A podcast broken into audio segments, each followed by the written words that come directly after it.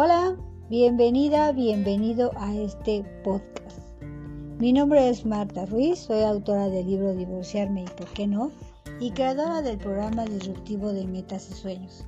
Y hoy quiero compartirte un cuento precioso que se llama El cuento de la mariposa azul. Cuentan que hace mucho tiempo, en el lejano oriente, un hombre quedó viudo y tuvo que quedarse al cuidado de sus dos hijas pequeñas. Las niñas eran muy inteligentes y curiosas. De hecho, estaban constantemente preguntando cosas a su padre y él les respondía con mucha paciencia.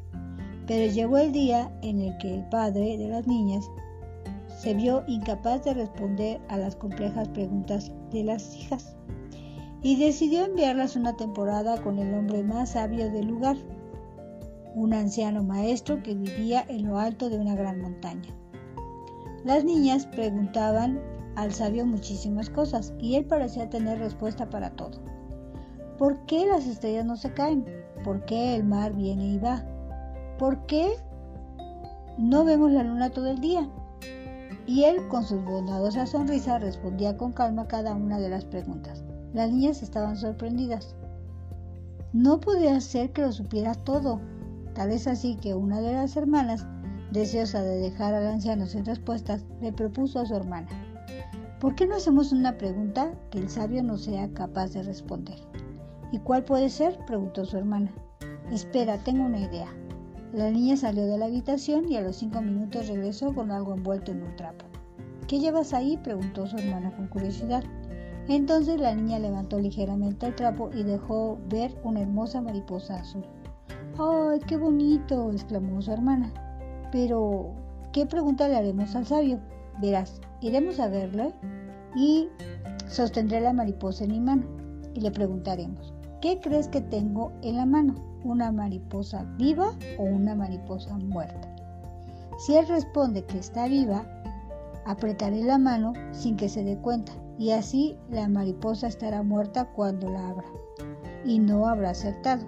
Si responde que está muerta, la dejará libre y el sabio tampoco habrá acertado. Qué lista eres, hermanita, dijo entusiasmada su hermana. Así que las hermanas corrieron a ver al viejo sabio. Al llegar, la niña le hizo la pregunta que habían acordado. Tengo una pregunta para ti, gran sabio. ¿Qué crees que tengo en la mano? ¿Una mariposa viva o una mariposa muerta? El anciano se quedó mirándola a los ojos y respondió muy sereno. Todo depende de ti. Está en tus manos. ¡Wow! Me gustó, me gustó este cuento. Me llegó hace unos días a mis manos y dije, debo hacer algo con esto. Cuéntame, ¿qué sería para ti esa mariposa azul? Para mí serían las emociones. Y está genial porque tú decides qué es lo que quieres que sea. Vivas, muertas, ¿no? Bueno, malo, positivo, negativo. Yo escogería, por supuesto, las emociones positivas.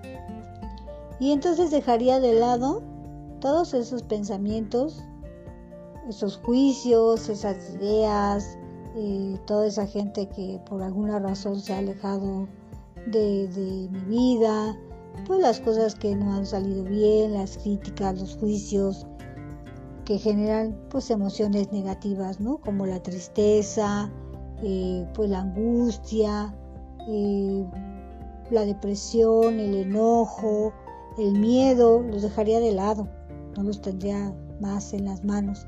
Y lo fabuloso es que, como dice el sabio, tú tienes el poder, tú decides qué quieres hacer, qué es ¿Qué es para ti esa mariposa azul? Claro que pensar en cómo gestionar las emociones y cómo dejar por pues, la tristeza, la depresión, el miedo con esta situación de la pandemia puede ser una tarea no muy sencilla. Así que bueno, yo te propongo que si estás interesado en trabajar, interesada en saber cómo gestionar tus emociones, pues coméntame qué es para ti la mariposa azul, qué representa, qué quieres hacer con esas emociones, cómo las quieres eh, gestionar a través de mi Instagram en arroba yo.martaruiz y platicamos porque sí se puede hacer algo, sí podemos trabajar y ir poco a poco haciendo un cambio en esas emociones, de tal manera que puedas dejar de lado los pensamientos negativos, tener emociones positivas que en algún momento te ayuden a tener resultados y sobre todo llegar a tener la vida de tus sueños. Así que bueno, eh, de mi parte es todo, nos escuchamos en otro episodio y bueno, pues tendré más noticias para ti. Sígueme en mis redes sociales que te las dejo en la descripción y nos escuchamos pronto. Adiós.